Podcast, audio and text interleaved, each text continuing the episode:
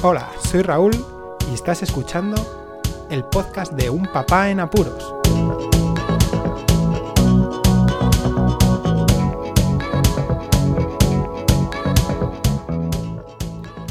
Hola, pues escuchar, bienvenidos a un nuevo podcast de Un Papá en Apuros. Este podcast es algo especial porque voy a hablar sobre un par de términos que siempre me han eh, resultado sorprendentes cuando los he leído y cuando se han utilizado en ciertos comentarios en redes sociales. Bueno, quería eso, comentar y hablar sobre sociabilizar o socializar. Son términos distintos, significan la misma cosa. Bueno, pues lo primero que he hecho ha sido buscarlo directamente en el diccionario de la Real Academia Española. Socializar tiene varias acepciones.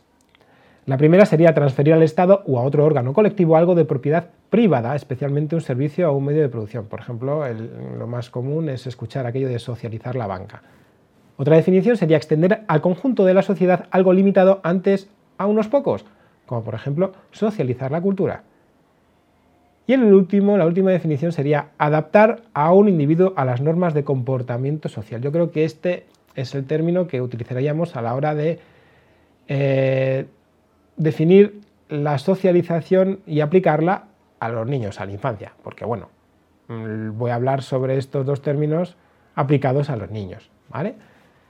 ¿Qué pasa con la sociabilización? Bueno, la sociabilización, según la Real Academia Española, sería la acción y efecto de sociabilizar. Si indagamos un poco más, sería la acción y efecto de hacer sociable a alguien.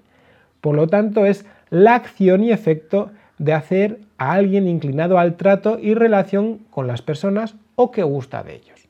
Bueno, pues eso es similar. Al fin y al cabo, si veis, sociabilizar y socializar, en esa última definición de socializar, que sería adaptar a un individuo a las normas de comportamiento social, se asemeja bastante a hacer que un individuo sea inclinado al trato y relación con otras personas.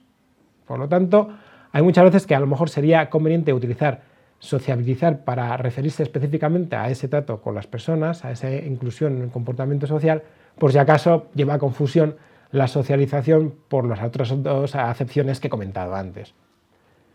Bueno, pasamos a esa sorpresa que os he comentado hace un momentito. Voy a ser breve porque yo creo que si no estaría aquí hablando un montón de tiempo sobre la sociabilización y socialización. En muchas ocasiones he estado observando en las redes sociales comentarios referidos sobre todo por algún post iniciado por alguna persona influencers, de las que se llaman ahora, que influencian por lo que dicen, les siguen mucha gente, entonces lo que dicen a veces va a misa y son eh, eh, influenciadores, influencers hacia esas personas. Pues postean a veces que, fijaos, ya hace un año que tengo al pequeño y estoy pensando en llevarle este año a la escuela infantil. ¿Qué os parece? Y empiezan siempre a comentar, pues me parece bien, me parece mal, y alguien, siempre aparece alguien, que yo no sé si es casualidad, que comenta, pues yo no lo haría porque ya sabes que la sociabilización no es necesaria hasta a partir de los tres años. Bueno, mm, me he estado informando un poquito, es verdad que los sociólogos han observado que los niños eh, tienen un carácter individualista, muy egocentrista, hasta los tres años, que en realidad desde los dos a los tres años es cuando empiezan a darse cuenta del tratamiento colectivo, de, asociar a jugar en grupo, ¿no? de, incluso llamar a los amiguillos por su nombre para poder jugar y llamar la atención. Pero bueno, mm, veamos, eh, los niños tienen un periodo de adaptación en poco tiempo, en esos dos años, desde que casi no ven a que se despegan a lo mejor por alguna circunstancia de los padres, de la madre sobre todo, que siempre se suele eh, asociar mucho el comportamiento al apego y desapego con la mamá, pero eh, aplicar de una forma radical el no llevar a los niños a las escuelas infantiles porque no socializan también es un poco, no sé, como que, que no se debe hacer, ¿vale? Es verdad que eh, mucha gente opta por no llevarles a escuelas infantiles porque se lo pueden permitir, concilian bien el trabajo, eh, bien la vida familiar, porque son cosas distintas y bueno, todo el conjunto hace que su vida sea correcta. O que estén en contra de las escuelas infantiles, de las guarderías, vamos a, ser claros. Perfectamente respetable. es su idea, pero tampoco pienso que deban hacer que otra gente no los lleve por el mero hecho de socializar o no socializar a los niños. Todos los que hemos llevado, yo me incluyo, mi familia nos incluimos a las escuelas infantiles es porque los hemos llevado, de cierta manera, eh, de forma obligada para mejorar la vida en familia, ya sea conciliando el trabajo o ya sea también para tener eh, mejor engranada toda la vida familiar, por las tareas de la casa, por el propio hecho de darse un respiro, porque las personas necesitamos también cuidarnos un poco, si es posible, si tenemos la ventaja de optar por llevarles y permitirnos llevarles a escuelas infantiles, mm, veo eso, ¿no? que es una forma de conciliar mejor la familia, de que toda la familia vaya mejor. Los niños, los niños pequeñitos que estoy hablando, tienen ese carácter individualista, los veis, son ellos mismos y les das y cuando son muy pequeños, en cuanto hay otro niño, pues no, tú, lo mío y lo mío es tuyo, ¿eh? pero no, también es mío. Siempre están luchando, ¿no? Y que lo mío es mío, lo tuyo es mío. Y, se les ve que, bueno, que hasta que no van al parque y van correteando, ¿no? Y se les ve correteando con otros niños que ya son a esas edades a partir de dos años, que ya son muy, muy estables a la hora de correr y todo, dos a tres años empiezan a, eso, a, desarrollarse como entes colectivos y a socializarse como tal y como dice eh, la Real Academia Española y como dicen los sociólogos. Sin embargo, mm, muchas veces ocurre, y he, observado sobre todo en redes, ¿eh? redes sociales, que este trato, este trato de eh, echar para atrás el llevar a alguien a la escuela infantil porque no deben socializar ni sociabilizar, que es distinto a que no sociabilicen ellos mismos hasta cierta edad. O sea, que es que no es un impedimento, a ver si me entendéis. No es lo mismo el llevar a una escuela infantil a alguien para que sociabilice específicamente a que hay que llevarle a la escuela infantil y ya sociabilizarán y serán sociables cuando llegue el momento. En la escuela infantil no se sociabiliza, o sea, no se está allí solo para eso, no. Los niños son educados allí, realizan ciertas tareas, tienen ciertas herramientas que permiten el desarrollo de los niños y posiblemente en muchas ocasiones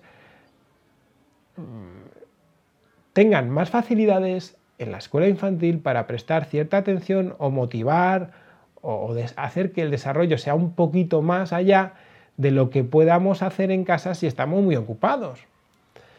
Más allá de hablar de las madres de día, que ya creo que hablé en un podcast, eh, más allá del comportamiento que pueda tener una escuela infantil comparando con otra, con el comportamiento en casa, con el cariño que se le pueda dar más allá en casa de lo que pueda obtenerse allí, en fin.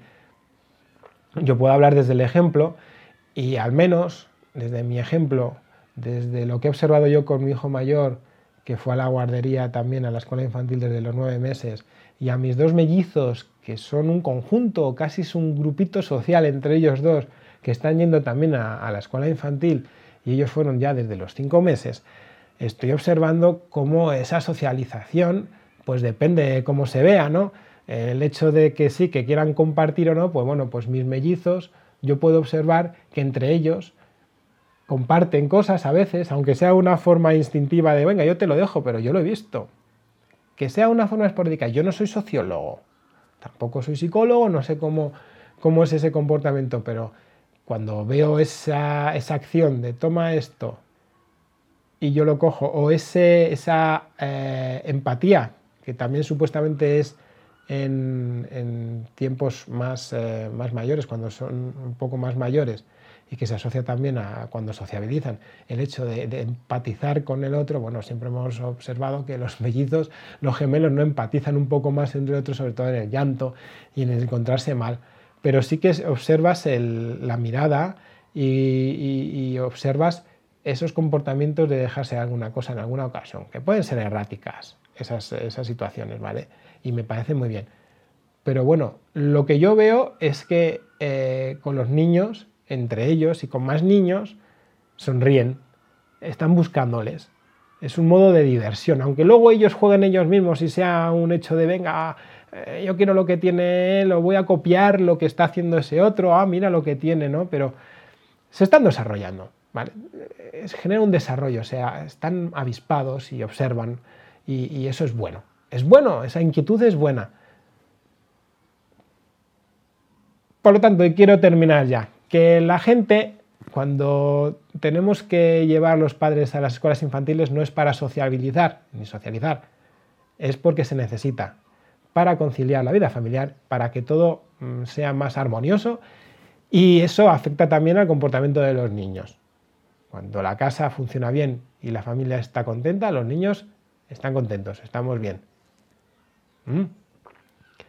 Quería también decir a estos influencers que miren un poquito los comentarios y que respondan al menos y que no dejen a libre albedrío lo que fluya a partir de la gente que opina y que por mucha, mucho dogma que haya en algunas instituciones de educación referidas a sociabilizar, al llevar o no llevar a las escuelas infantiles, bueno, pues que tengan también una opinión y que eh, sobre todo Mm, digan las cosas desde su punto de vista y de lo que han observado. ¿vale? Con el ejemplo todo es más claro, que es lo que acabo de hacer yo en este podcast. Y nada más, si queréis eh, comentar algo acerca de la socialización, de la sociabilización en los adultos, por favor, si queréis hablar del tema, también podéis opinar. Y lo diferente que es socializar, sociabilizar cuando ya se llega a la edad adulta, que igual dentro de poco hablaré en el podcast con mi hijo mayor, que tiene nueve años. Comentadlo todo lo que queráis en los comentarios de la página web, paparapuros.raldelapuente.com, también en la plataforma desde donde estéis escuchando el podcast. Yo me enteraré en los comentarios eh, que, que pongáis y os contestaré con mucho gusto. Aparte de eso, reseñad en iTunes y así me dais unas estrellitas. Siento ser pesado, pero es que se ha quedado ahí la cosa. Con una reseña en iTunes el podcast sube y seremos más conocidos. Así que nada más, después de toda esta chapa, como siempre os digo, muchísimas gracias por escucharme. Un saludo y hasta luego.